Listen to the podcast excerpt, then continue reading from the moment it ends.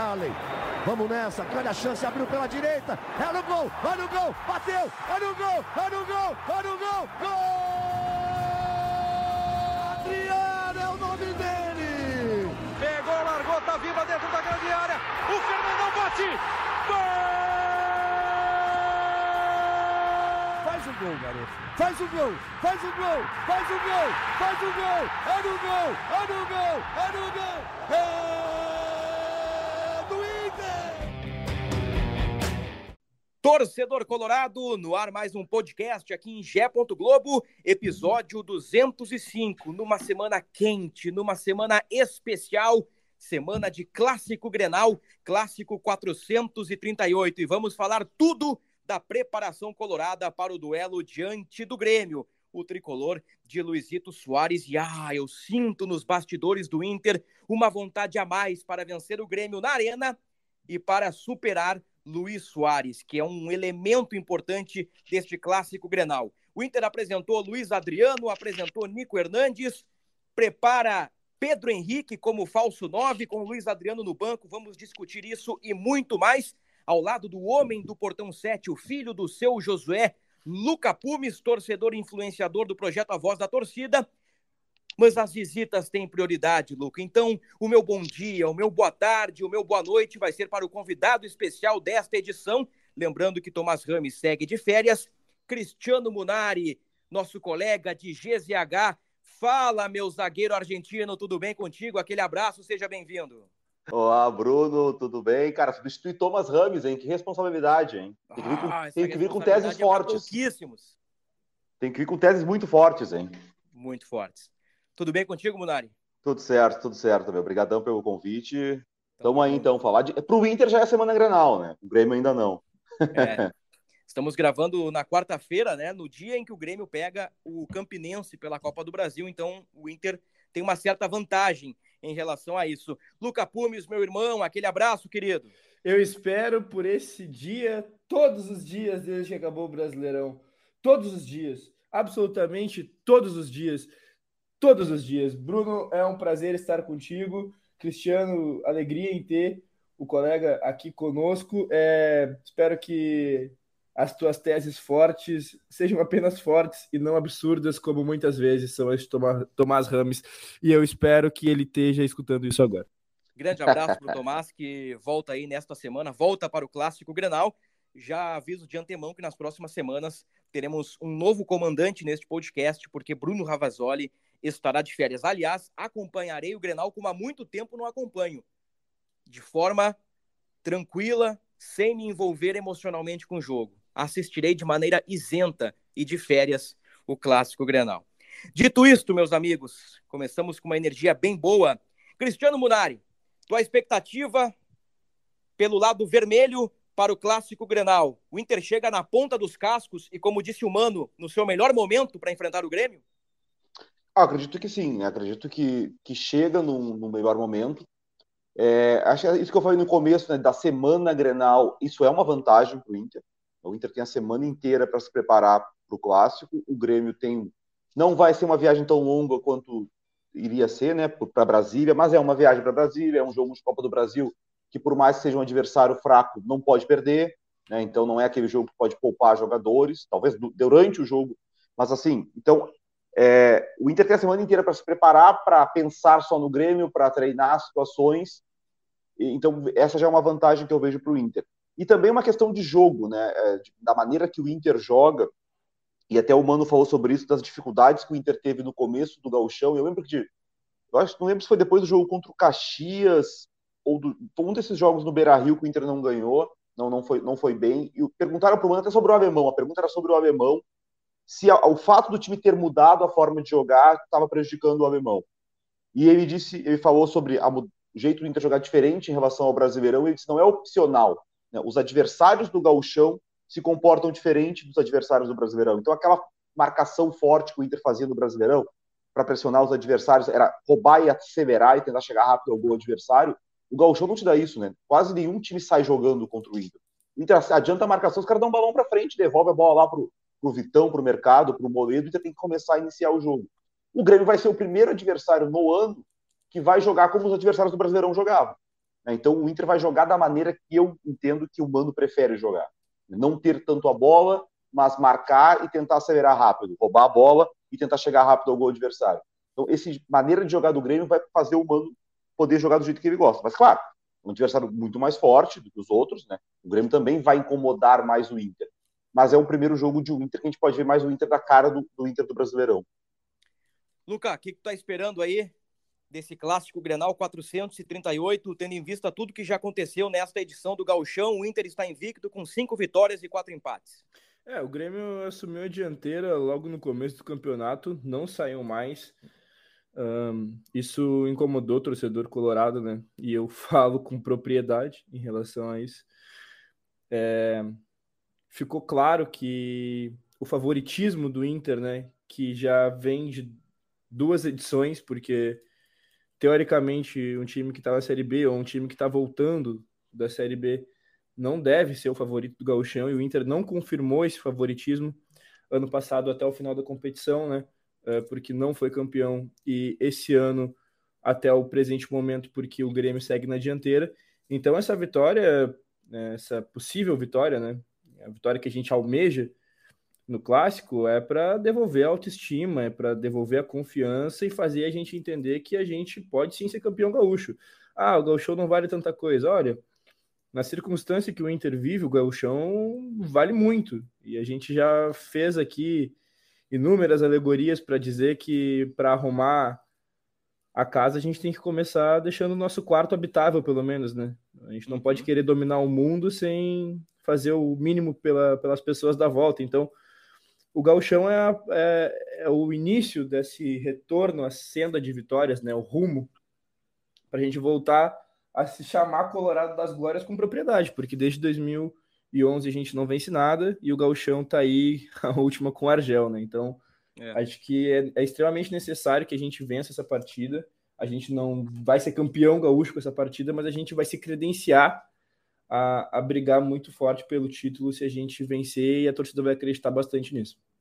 A rigor, em termos de tabela, em termos de classificação, uma vitória do Inter pode colocar uma pressão no Grêmio para nas semifinais o Inter de alguma forma contando com tropeços do rival e vencendo todos os jogos existe aí uma chance do, do Inter ter o mando de campo da final no Beira-Rio o que é improvável né tendo em vista a diferença na tabela de classificação. Tirando isso, em termos de tabela, o Grenal realmente não vale nada.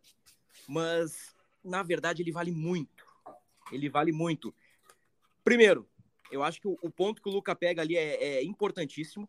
O Grêmio veio das cinzas com a reformulação de um time, a contratação do Soares, e o Grêmio conseguiu esse favoritismo com resultado, acho que nem tanto em desempenho, mas com resultados, com nove vitórias uh, com oito vitórias e um empate no Gauchão, né? Mais uma na Recopa, o Grêmio se coloca uh, como favorito no campeonato, né? Jogou para isso, teve resultado para isso. É na casa do Grêmio e tem o efeito Soares. E o Inter chega muito pilhado para vencer esse time, para vencer o Grêmio de Renato Portaluppi, o Grêmio de Luiz Soares dentro da casa do Grêmio. Então, o, o Grenal por si só ele, ele já traz todos estes elementos importantes. E o Mano disse na última entrevista que, por vezes, o Grenal é maior que o campeonato.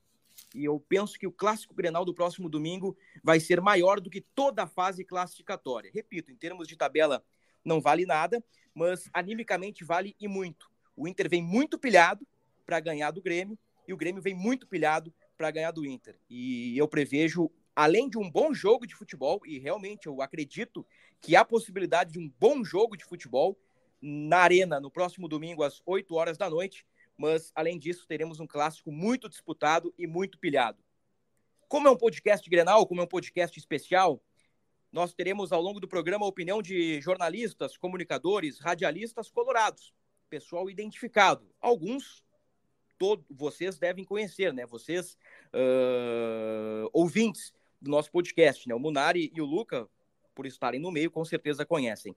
Eu quero chamar o Adriano Garcia, o bruxo, chamado de o bruxo, Adriano Garcia da Rádio Galera. Ele vai falar para a gente sobre a sua expectativa para o Clássico 438. Seja bem-vindo, Adriano. Fala, Bruno. Fala, pessoal do GE. Tudo certo? Tudo trique-trique, Rolimã? Bom, pergunta complexa essa, hein, Bruno?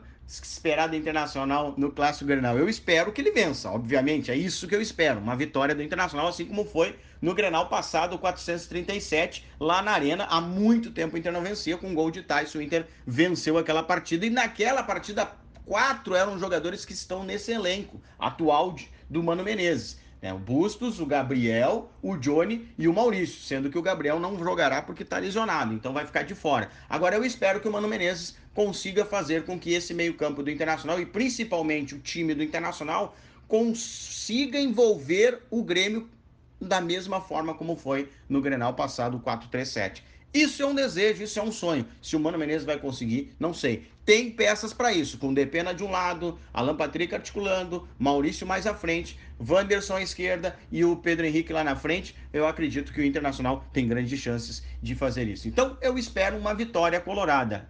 Se isso vai acontecer, só ficaremos sabendo após o trilar do apito no dia 5 de março, às 20 horas, na Arena. Um grande abraço a todos, obrigado pela oportunidade e fiquem todos bem aí.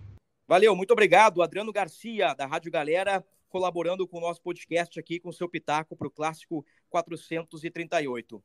O Cristiano Munari, você que é um zagueiro dentro das quatro linhas, né? Você é um zagueiro com características de Heinz, de Burdiço. Olha aí. Entre outros. Concorda que a dupla ideal do momento é Mercado e Vitão e não Moledo e Vitão? É, eu creio que sim. Creio que, que é a melhor formação.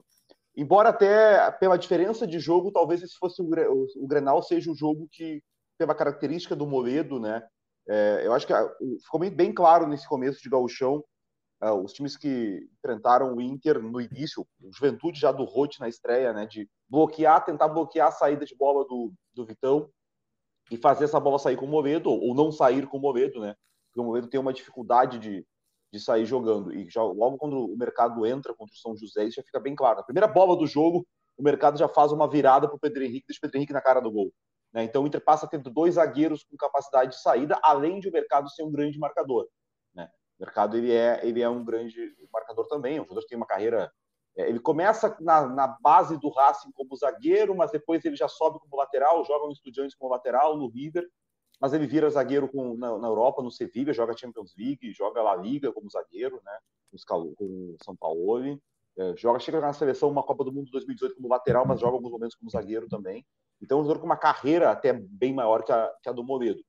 É, o, jogo, o Grenal, se tivesse que jogar o Moledo, se jogar o Moledo no, no Grenal, também não vira nenhum problema, assim, porque eu acho que é o jogo que menos vai ter essa, essa questão da, da saída de bola, né? Eu acho que vai ser um jogo que o, esse, o Grenal, acho que o Inter vai jogar menos com a bola, vai ser o Grêmio mais com a bola.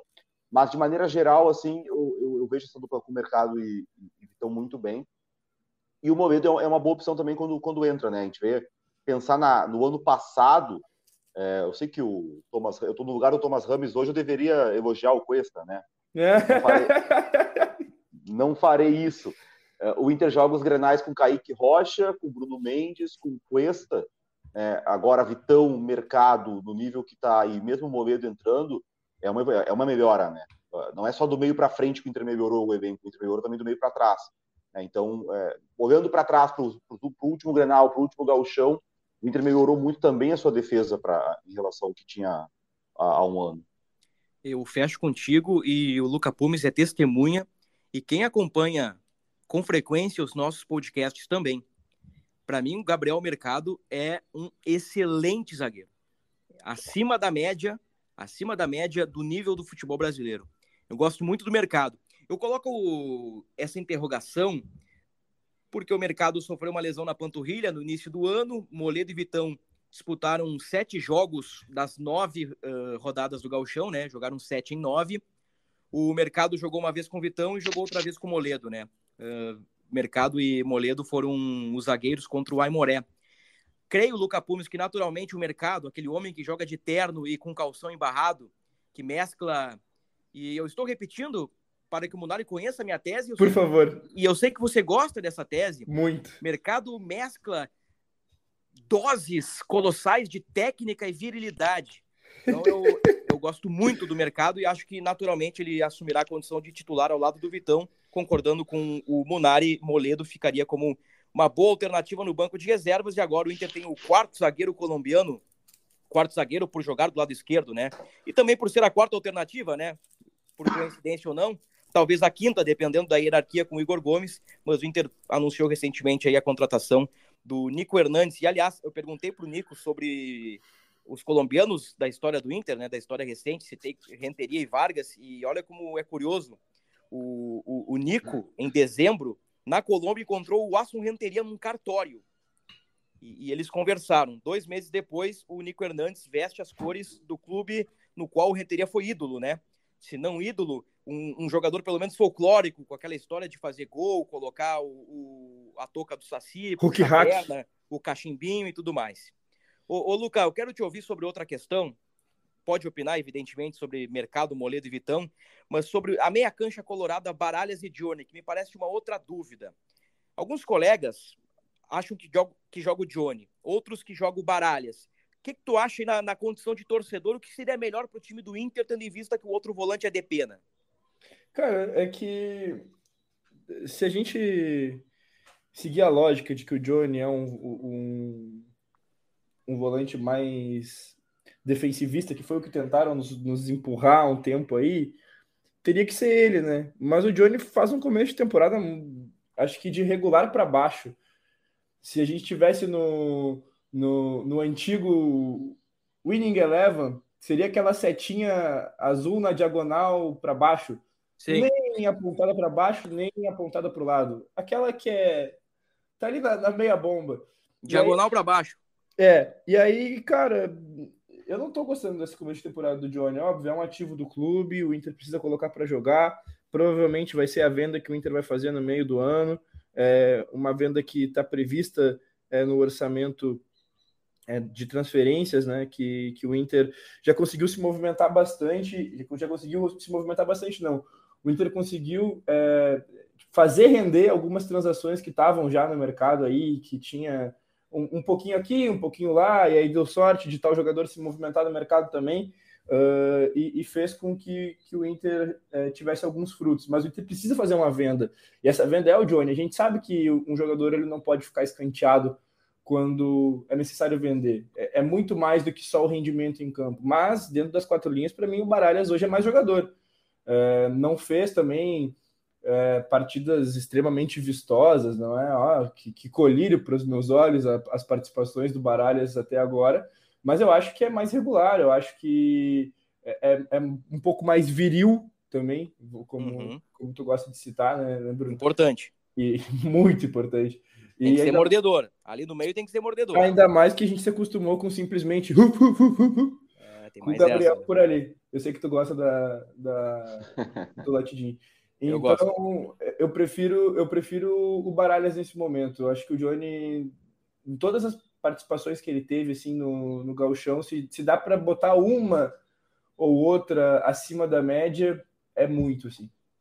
O, o Johnny, que de acordo com uma projeção do Inter, vale 8 milhões de euros. Este seria o valor ideal uh, de acordo com o clube, 8 milhões de euros para vender o Johnny, que dá aí 45 milhões de reais. Estou arredondando o valor aí, cerca de 45 milhões de reais. Recentemente teve uma sondagem do Brighton, não para o Inter, mas para o staff do Johnny. A ver o que vai acontecer no meio do ano, a tendência é que Johnny e Maurício sejam negociados, né? Vamos ver o que acontece na janela europeia. Agora, Munari, eu não sei tua opinião sobre o assunto Baralhas e Johnny. Se eu soubesse, eu colocaria doses venenosas uh, e para te pegar no contrapé, mas como eu não sei tua opinião, não vou fazer isso. É que esse podcast às vezes tem, tem um pouquinho de veneno para cá, um pouquinho de veneno para lá. Baralhas é. e Johnny, meu amigo, o que, que tu pode então, me dizer? Aí que tá, eu acho que é bem diferente do, do, que eu falei antes da zaga, né? Que eu prefiro o mercado, mas se jogar o Moledo não vejo tanto problema.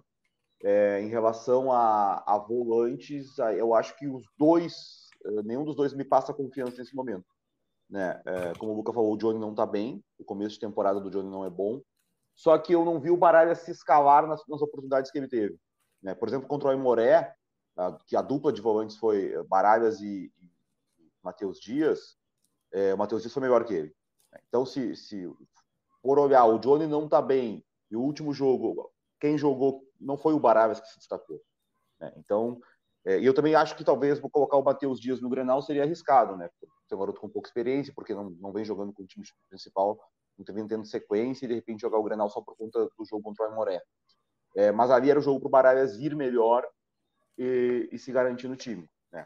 Então, como isso não aconteceu, eu acho que o natural é, é manter o Johnny, né? porque tem essa questão de já ter jogado uh, há mais tempo junto. O gol do Maurício me tira uma outra dúvida, né? O Mano não vai tirar o Maurício do time depois do, do gol contra o Imoré, mas não fosse isso, porque o Maurício também não vinha bem. Uhum. Uh, eu, eu também não, não, não acharia estranho se ele fosse com aquela opção de colocar o Baralhas e Depena e, e abrir o Johnny, né, fazendo aquele lado direito, como o Johnny fez em muitos momentos no Brasileirão, enquanto, enquanto tinha o, o Gabriel. Né, o Johnny só vai jogar de volante mesmo no, no Brasileirão depois da lesão do Gabriel. O Johnny estava jogando adiantado, não. Ele entra no lugar do Edenilson no ano passado, no Brasileirão. Mas como o Maurício está fazendo essa função e foi, fez gol no último jogo, acho que o Maurício não sai.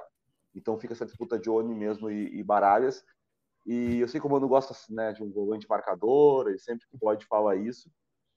E o Baralhas é mais esse cinco, né? Esse cara para entrar entre os zagueiros, para fazer cobertura do que, do que é o Johnny. Mas eu, sinceramente, eu iria com o Johnny porque o Baralhas, para mim, ainda não conseguiu se escalar. Eu concordo em partes com os amigos. Eu tenho uma tese que eu apresentei na terça-feira durante o treino do Inter no CT do Parque Gigante fui cruelmente criticado por colegas de imprensa. Eu, ai, Grenal, ai, ai. Pro Grenal, eu tiraria o Maurício e colocaria o Johnny. Eu concordo com os críticos do Johnny. Eu penso que o Johnny não é um jogador muito diferente. Ele teve um bom momento no Brasileirão do ano passado, mas eu não vejo o Johnny como um cara diferenciado. Eu acho que ele é um bom jogador, com margem para evolução e para desenvolvimento. E se o Inter conseguir 8 milhões de euros, está fazendo uma venda extraordinária.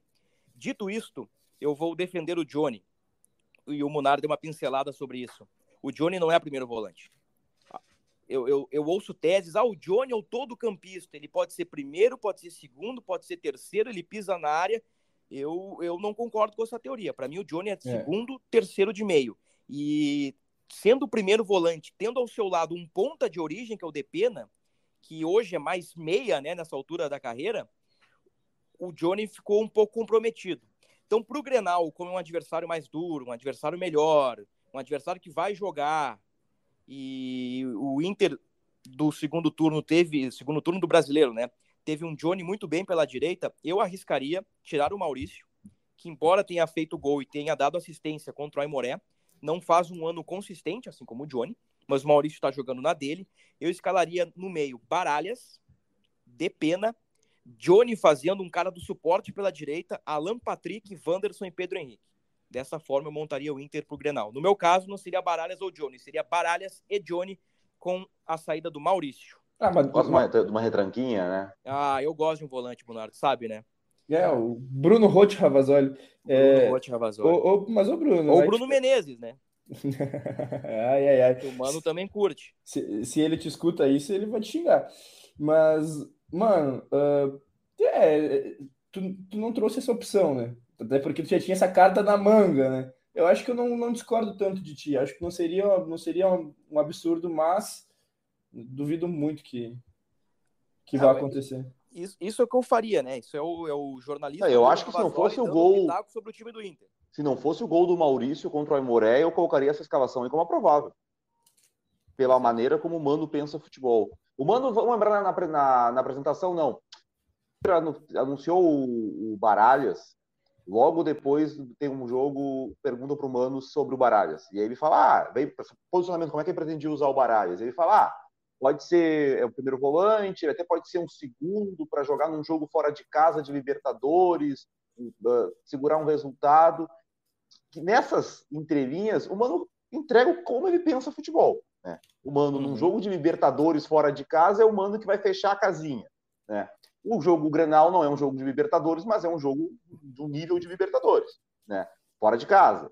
Então, assim, eu, eu, eu, se não fosse o gol do Maurício no sábado, eu colocaria como provável Baralhas entrando e o Johnny sendo o cara da direita. Mas eu acho que o gol do, do Maurício, ele acho que ele não vai tirar um jogador uh, depois de ter feito o gol. E ver como eu penso futebol bem diferente do, do, do Mano e do, e do, e do eu, se eu fosse fazer o time do Inter, uh, pensando no, Luiz Adriano à disposição, motivado, voltando, o meu time, se eu fosse escalar o, o, o tirar o Maurício do time, eu, eu, faria o time com Luiz Adriano centroavante e Pedro Henrique e Wanderson, os dois pontas juntos. Ah, eu, eu faria isso também, Cristiano. Vou, vou, vou, um pouquinho mais, mais ofensivo que o Bruno.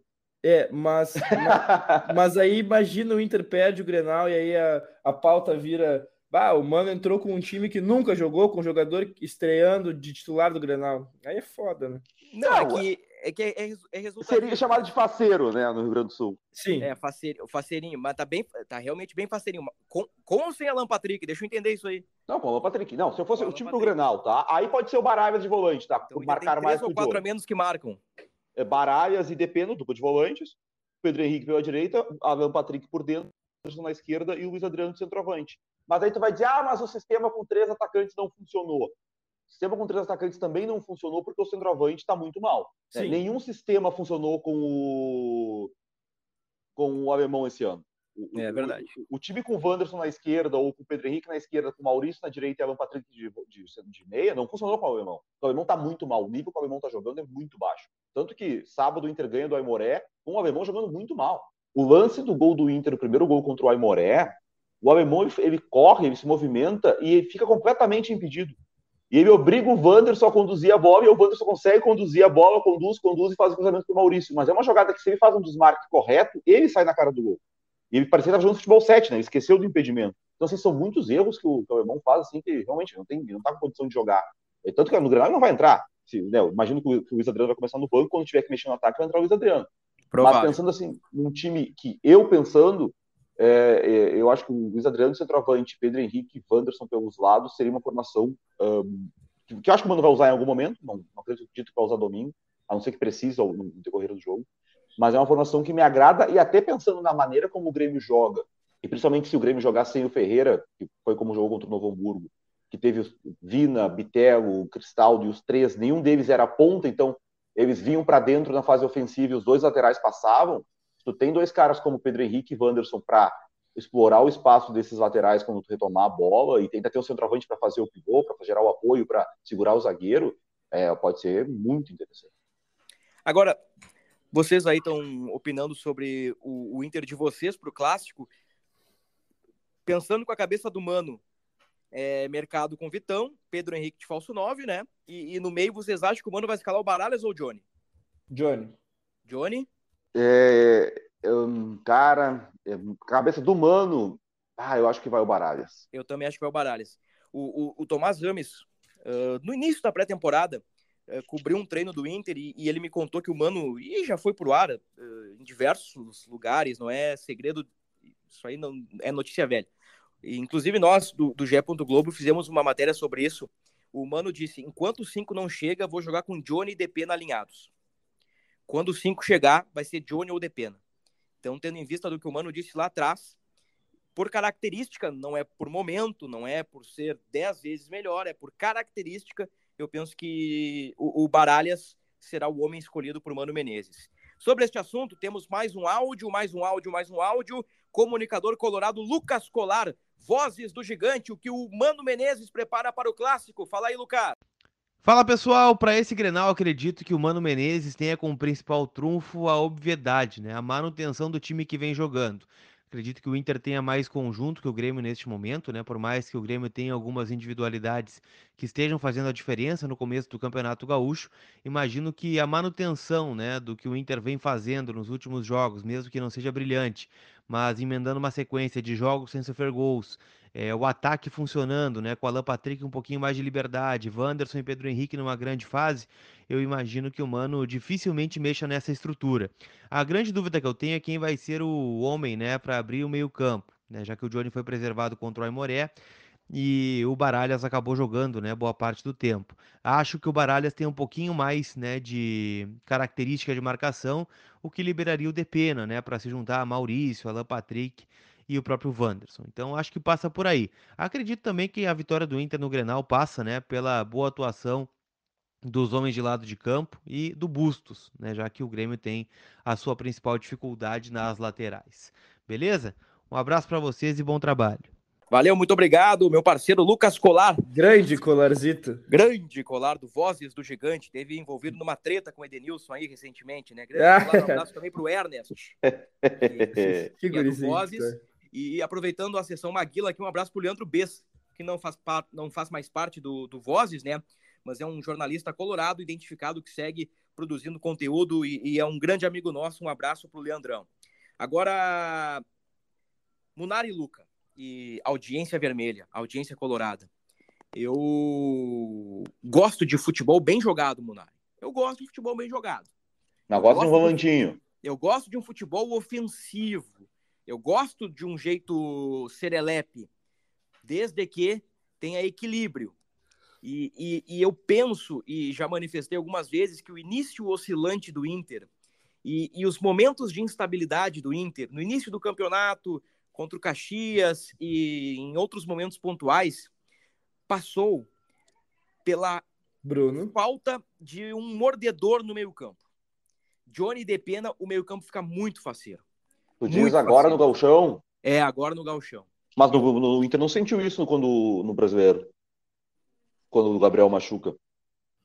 Mas talvez entre aquela, aquela teoria que, que até foi apresentada por ti, de que o Inter se sente à vontade em jogos maiores, contra adversários mais fortes, explorando espaços. Quem sabe pode ser uma característica de jogo. Mas eu senti o Inter um pouco frágil, dando muito espaço para os outros times, e em alguns momentos correndo riscos, aí pesou a qualidade dos adversários, né? não conseguiram marcar.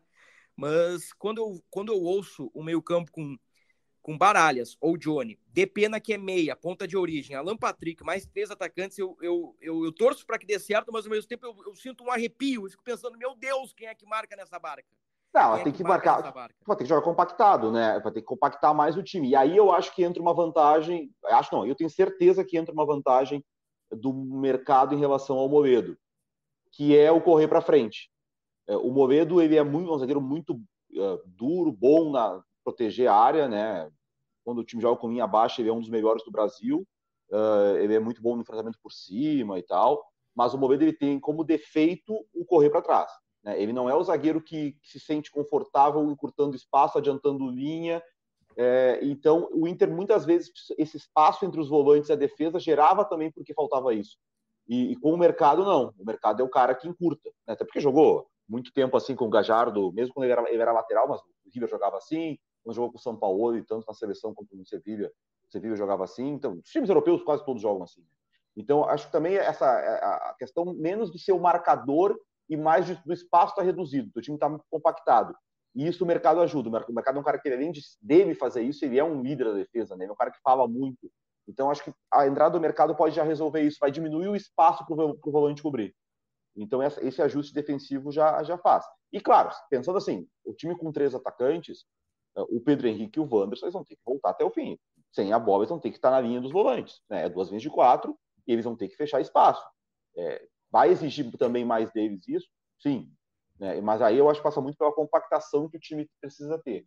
É, e esse seria um time, curiosamente, né? É, futebol também tem disso. Esse seria um time para te jogar mais para o contra-ataque, né? Marcar um pouco mais baixo para ter campo para explorar a velocidade de, de Wanderson e, e de Pedro Henrique um time para marcar mais alto, aí é, é, esse time com o Johnny ali. Né? Com, e aí tu vai conseguir pressionar, porque quando tu vai marcar alto, tem que conseguir roubar a bola, tem que conseguir tirar o espaço.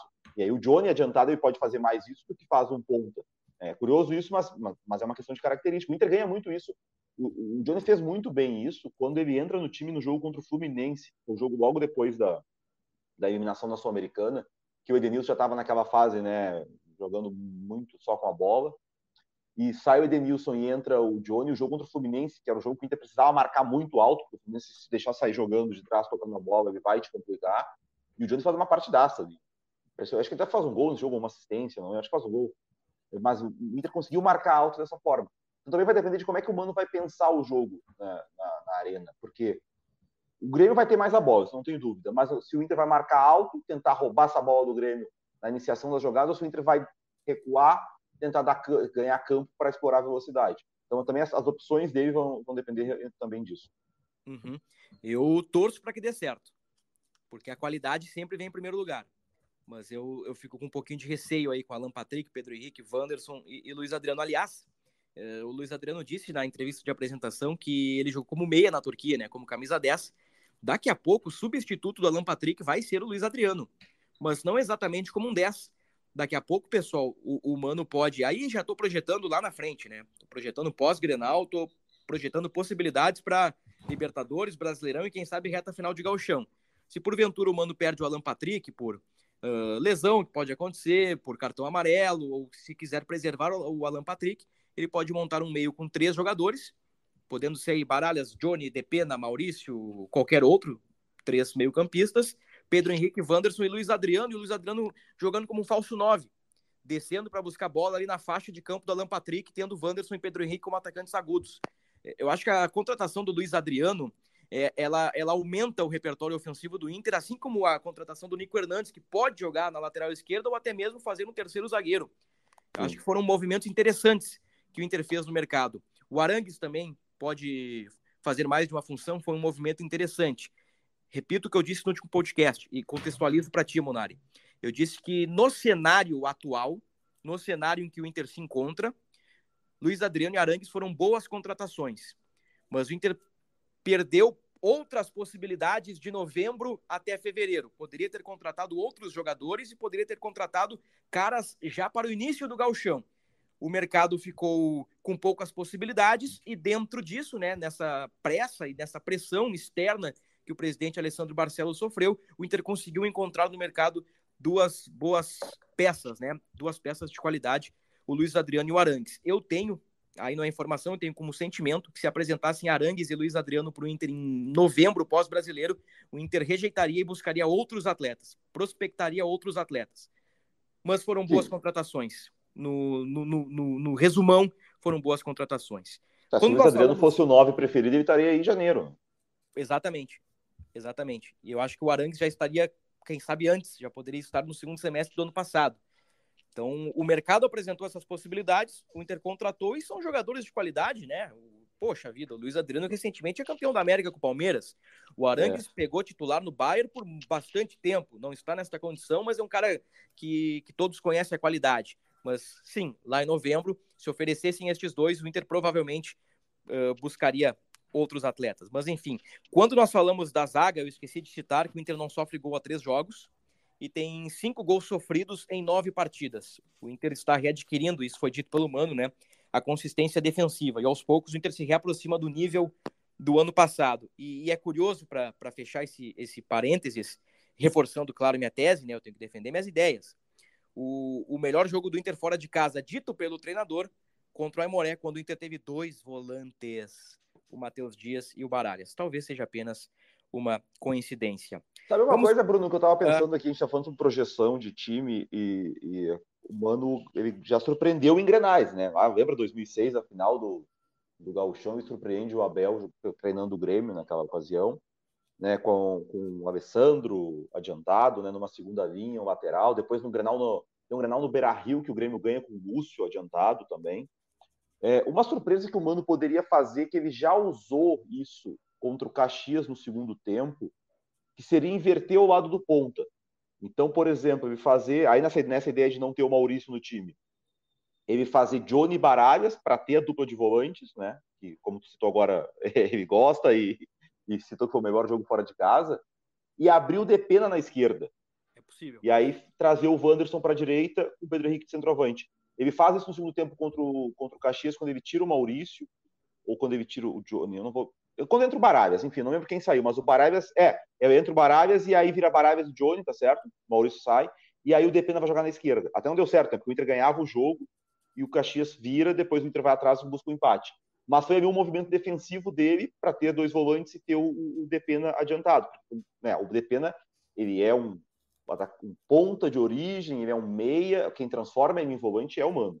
Né? E ele é um cara que te dá muito boa saída, que ele tem uma inteligência para ocupar espaços, para preencher espaços, para antecipar, mas ele não é um grande marcador, né? Então, daqui a pouco, como o Depena não tem como sair do time, não vai sair do time, daqui a pouco tu tem uma dupla de volantes com o Depena fazendo essa função pelo lado esquerdo. Até porque, é, na, na projeção de Grêmio, pode ter o Tassiano na lateral direita, né, que é um cara, uma questão até física maior de marcação, mas o, o, lateral do Grêmio que menos marca é o Reinaldo na esquerda. E menos marca de dificuldade mesmo. Mesmo que o Reinaldo uhum. esteja na fase defensiva, ele tem muita dificuldade de marcação. Sempre foi. A marca dele no São Paulo era isso. O cara que dá assistência, que faz gol, mas que lá atrás vaza. Então, de repente, tu tem o ponto em cima do, do Reinaldo. Eu não duvido o Mano ter essa surpresa aí, se for para fazer algo diferente que ele costuma. Ele gosta de uma surpresinha em clássico. E o Mano nesta semana, comandou dois treinos abertos. Na segunda-feira, por enquanto, né? Até o momento desta gravação. Segunda-feira, um coletivo para reservas. Na terça-feira, academia e um, um, trabalho no campo, de campo reduzido e troca de passes. Uh, os goleiros treinaram separado. Na quarta-feira já foi parcialmente fechado. Na quinta, totalmente fechado. Então, mano, com certeza aí vai, vai preparar uma estratégia para o clássico Grenal. Para fechar o nosso giro pelos comunicadores, influenciadores colorados, Nani Quemelo, da Rádio Inferno, mandou um áudio para gente, fala da expectativa dela para o Clássico Grenal. Fala, Nani! Então, é, eu não vejo nesse Grenal um grande favorito. Eu acho que o Grêmio teria o fator casa, teria o fator de ser o líder do gauchão, né? Tem muito mais vitórias. Tem o Soares. E o Inter é o time vice-campeão brasileiro, que também é, voltou a ter um bom desempenho nas últimas partidas. E, mas assim, um grande favorito eu não acho. Eu acho que é um Grenal muito equilibrado. Assim como ano passado, por exemplo, o favoritismo era todo do lado do Inter por o Grêmio estar na Série B. Esse ano eu não vejo tanto isso. Mas eu vejo uma pressão maior em cima do Inter, até da própria torcida, é, de dar uma resposta, o time do Mano de dar uma resposta, e também por ser o primeiro Grenal desse elenco. Né? Ano passado esse elenco todo chegou é, ali em abril, não pegou o gauchão. Então, eu acho que esse elenco do Inter ele vai querer provar que a a coisa do Renato ganhar Grenal não é bem assim agora, né? Era realmente uma coisa do time do Cudê e não do Mano. Então, minha expectativa é sim de uma vitória do Inter. Acho que a gente vai ter um Grenal bonito. Não acho que a gente vai ter aquele 0 a 0 feio assim. Acho que vão ter muitas chances de gol para os dois lados. Não vejo um Grenal com muita briga, por exemplo. Então, eu tô, tô levando fé aí numa, numa vitória do Inter, mas um jogo equilibrado e um bom jogo de futebol. Eu diria que uns 2 a 1 2 a 2 de repente, alguma coisa assim. Valeu, muito obrigado. Nani a maior entre as piquetuchas. Ah, tua amiga, né, Luca? Ah, eu sou fã dela, né, cara? É, mais que minha amiga, ela é minha ídola. Eu tenho um pôster dela na parede. Coisa fantástica. Senhores, eu quero já encaminhar o encerramento do podcast. Temos ainda o nosso palpitão. Deixa eu ver o que mais que falta falar aqui. Ah, uma, uma, uma coisa que eu percebi fazendo uma matéria, uh, que foi o nossa matéria que abriu a quarta-feira por parte do Inter, que é sobre Luiz Adriano, contextualizando que dificilmente será titular no Grenal, mas que veio para suprir uma carência, uma lacuna, para preencher uma lacuna. Então, em algum momento, o Luiz Adriano vai ser titular. E a pergunta que não quer calar é, e nós já respondemos essa pergunta, pelo menos nas entrelinhas, e agora a gente dá uma resposta direta. Quem sairia para a entrada de Luiz Adriano? Aí eu busquei nos números do quinteto do Inter. Depena, Maurício, Alan Patrick, Wanderson e Pedro Henrique. E, e eu não tinha me dado conta. Este quinteto participou de todos os gols do Inter na temporada. O gol do Moledo teve passe do Depena. O gol do Luca, passe do Depena. O gol do Alemão, passe do Depena. E a assistência do Bustos, gol do Pedro Henrique. Então o quinteto esteve envolvido em todos os gols do Inter através de assistência, gol ou de toda a jogada. E eu acho isso muito curioso. E, e creio que causa uma dor de cabeça boa para o Mano, né? Porque hoje não é tão fácil tirar um cara. A gente falou aí do Maurício, disse, ah, tira o Maurício, coloca o Baralhas, mas o Munari pontuou bem, o Maurício fez gol contra o Aimoré. E deu assistência. E, e, e, deu assistência, e se não me engano o Maurício jogou quase todas, se não todas, do gauchão até agora. Então é, é, é uma situação difícil. Munari, quem você tiraria para colocar Luiz Adriano no time do Inter? Grenal ou lá na frente, Bruno? Lá na frente, lá na frente. Ah, eu, eu, eu, acho que a ideia, a ideia que, eu, que eu penso para o Inter melhor é o centroavante, o Pedro Henrique e o Wanderson abertos, os tá três juntos. Né? E faria isso, e vou dizer, não sei se eu não faria no Grenal, tá? É, tendo tempo para treinar, mas lá para frente eu, eu, penso que é assim, o centroavante. O Pedro Henrique está dando uma resposta muito boa como centroavante, né? mas não é a dele, né? Então, é, eu acho que a médio prazo até ele mesmo vai começar a sentir as dificuldades de jogar ali mas a, a, ideia de, de, tentar os três atacantes é que, é que me agrada mais. Até porque né, a questão física do Alan Patrick, agora é gauchão, é começo de temporada, mas o Alan Patrick também não vai conseguir jogar sempre. O Inter não tem um outro meia.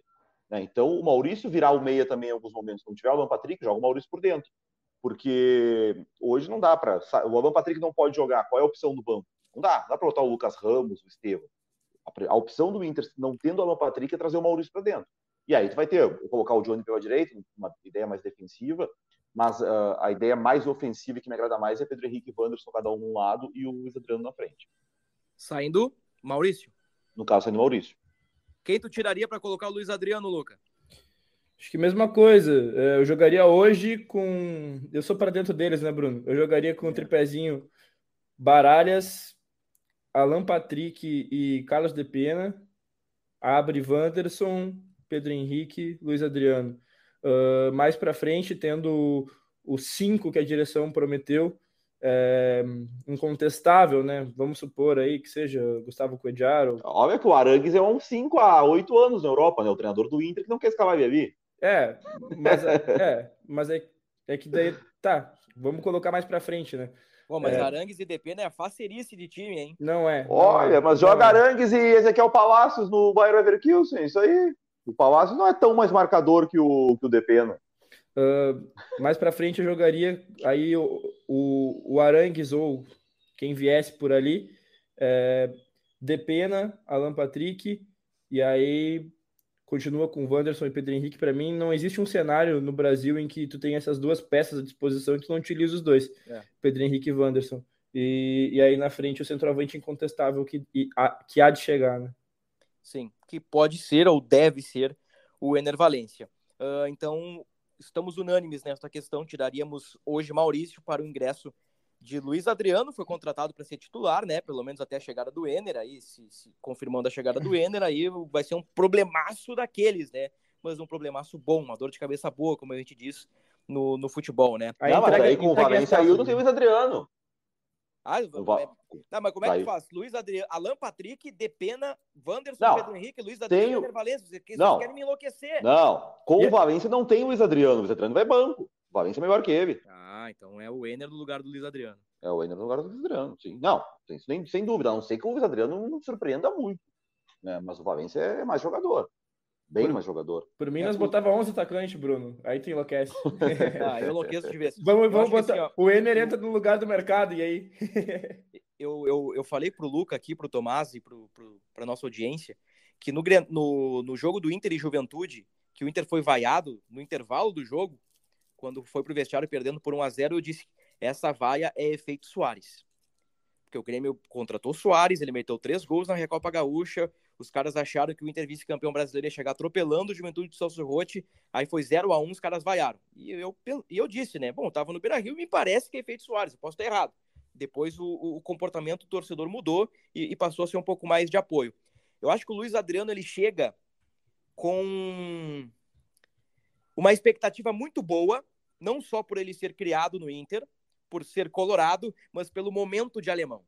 O momento de alemão valoriza muito a contratação de Luiz Adriano, porque, como disse o Munari, o alemão está muito mal. Então, hoje, praticamente qualquer jogador de nível de, de Europa que pise no Beira Rio dá uma opção melhor em relação ao alemão. Então, se lá atrás, para mim, o efeito Soares gerou vaias, hoje o, o, o mau momento do alemão eleva a expectativa e, e, e, faz com que o torcedor goste e, enfim, valorize o retorno de Luiz Adriano. Porque se o, Pedro, se, se, o alemão tivesse metendo um gol atrás do outro, o Inter busca o Luiz Adriano, eu acho que a repercussão seria diferente. Mas é só uma opinião minha, um, um, um cenário aí que eu, que eu coloquei na minha cabeça, e às vezes eu também dou umas viajadas, então faz, faz parte do jogo, né? O Cristiano Munari, torcedor Íntia, né? Vamos falar e vamos falar em espanhol. Uh, Íntia de Boca, teu palpite Sim. para o clássico. Você tem perguntado do Benedetto. Pois é, né? Teve um zum, zum do Benedetto aí, né? É, pois é, mas uh, parece que não, né? O Inter nega e também as pessoas que eu conversei lá da, da Argentina que cobrem boca, ninguém tinha isso. Veio de uma conta do Twitter, né? é, eu, eu, vi isso aí é, identificar. O que eu, eu perguntei para um repórter do Abel, Sérgio Mafeio, e ele disse assim: ah, esse aí é um identificado que publica coisa sem checar. Eu, tá, então. então não, não, não faz muito sentido. Vamos lá, palpite pro Grenal, é isso? Palpite pro Grenal. É, depois de todo o discurso de falar de futebol ofensivo e tal, eu acho que vai ser um jogo ruim, tá? que maravilha, cara. Eu acho que. Não, eu acho que o, que o Mano não vai querer se expor muito e o Renato também não vai se expor muito. Então vamos lá. Eu posso ficar em cima do muro com 0x0 ou tem que pode, dizer alguém? Claro, claro. Pode. Tá, eu, eu postaria assim num 0x0, tá? E se for, um, se for 1 a 0 o gol do Soares pro Grêmio, se for 1 a 0 o gol do Inter no contra-ataque o Pedro Henrique, eu acho que vai ser por aí. Mas pode ser 0 a 0 Se é para escravar um, eu botaria, botaria 0 a 0 Luca Pumes. 2 a 1 pro Colorado. E fé em Deus. Ah, o homem tá que tá. Eu, eu, eu tô no, mura, no murão com o Munari. Acho que o Grenal vai ser 1 a 1 Um Grenal de ambos marcam, porém empate. Pode ser também, né? Ambos marcam, porém empate. Soares para o Grêmio, Pedro Henrique para o Inter, Pedro Henrique para o Inter, Soares para o Grêmio. Eu acho que é isso que vai acontecer. Senhores, algo que não foi para a ordem do dia, uma pauta que o nobre apresentador esqueceu de jogar no ar. Tem alguma coisa que vocês queiram falar? Falem agora ou calem-se até o fim desta edição. Tem um ponto interessante do Grenal que eu estou bem curioso dos dois lados, tá? Que é em relação aos goleiros. Né? Então, como a gente está falando de, de, de, Inter aqui, é, tanto que, mas vale para o Grêmio também, o Keiver é, o, é um bom teste, né? porque o Quevedo virou titular no ano passado e tal, reta final de Brasileirão, o Inter já estava brigando pelo segundo lugar, não tinha uma grande decisão. Esse é o jogo mais importante do Quevedo como goleiro do Inter.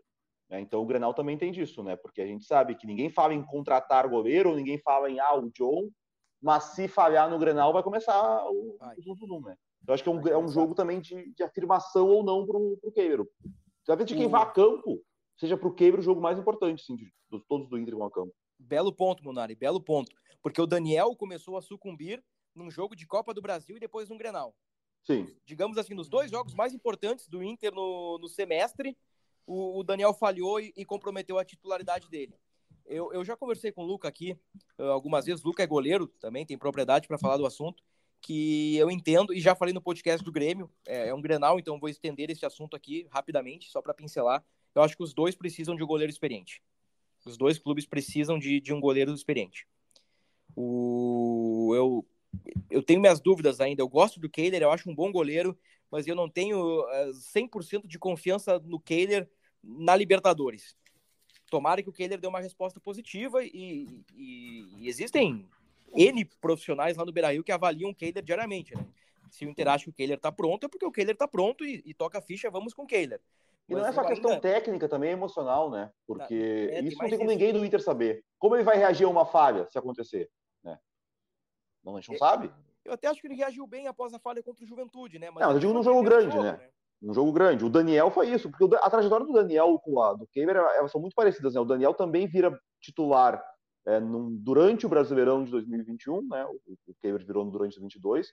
Tem um desempenho bom no Brasileirão, começa a temporada como titular, assim, mais, mesmo meio que sem discussão, e aí depois, na hora decisiva, falha. É, então o Kiver agora vai ter as primeiras horas decisivas dele. E aí é o momento do goleiro se afirmar ou não. Não, eu não estou nem dizendo que eu não, que eu não confie nele, mas é, é, a hora de ver. A gente vai ver no domingo, vai ver depois nas finais do Galchão e aí já na Libertadores nos jogos mais importantes. Agora ele só teve os jogos que, ok, se, claro que o goleiro nunca quer falhar, mas era um jogo que se ele falhasse não ia comprometer nada, como contra o Juventude. Ele falhou ali, não, não mudou a vida de ninguém. E agora sim, agora tem o primeiro grande teste. É, é um bom tema. Quer pincelar sobre o assunto, Luca? Eu posso fechar o podcast? Não, Bruno, fica à vontade. Então tá. Munari, muito obrigado, viu? Grande presença. Gostou? Gostei. A próxima tu me bota com, com Thomas Ramos pra gente debater daí. Deixa pra mim. Meia hora trocação, eu e o Thomas Ramos sobre jogadores do passado recente do Inter. Ele defendendo e eu nem tanto. Cuesta ou Leandro Almeida? ah, não, aí custa, né? não, Leandro Almeida, o Munari da Munari, né? Da Munari, da Munari. Não, não dá. acho que o Leandro Almeida talvez seja o pior zagueiro que o Inter teve assim, nos últimos 10 anos. Dourado ou Fernando Bob? Ah, mas tu tá indo, tá. É não, eu tô, tô, pegando, tô pegando pesado. Não, então, tem tá. que ser dourado aí. Valeu, muito obrigado, Munari. grande, grande presença. Luca Pumes, aquele abraço tranquiliza seu Josué, vai dar tudo certo. Pede pro homem ficar calmo. Tem que confiar no Mano Menezes, tem que dizer isso pra ele, ô Lucas. Não, ele tá, ele tá calmo, ele tá bem. E domingo eu tô lá na, no estádio dos Azuis, é, a convite de, de, uma marca parceira aí do, do Campeonato Gaúcho. Oh. É, e vai ser, vai ser bem interessante. Eu só posso dizer para tu perguntar lá. Tá bem. Muito bom. Ponto final no episódio 205. Hoje, um episódio maior, né? um episódio especial, um episódio grenal, com participação de outros colegas. Como eu destaquei no início do programa, né? o Tomás está voltando aí, já participará do, do próximo episódio. E agradecendo mais uma vez ao Cristiano Munari de GZH, nosso colega da Ipiranga, com a Érico Veríssimo. Torcedor Colorado, um grande abraço. Voltamos na próxima semana com a repercussão do Clássico 438. Até lá!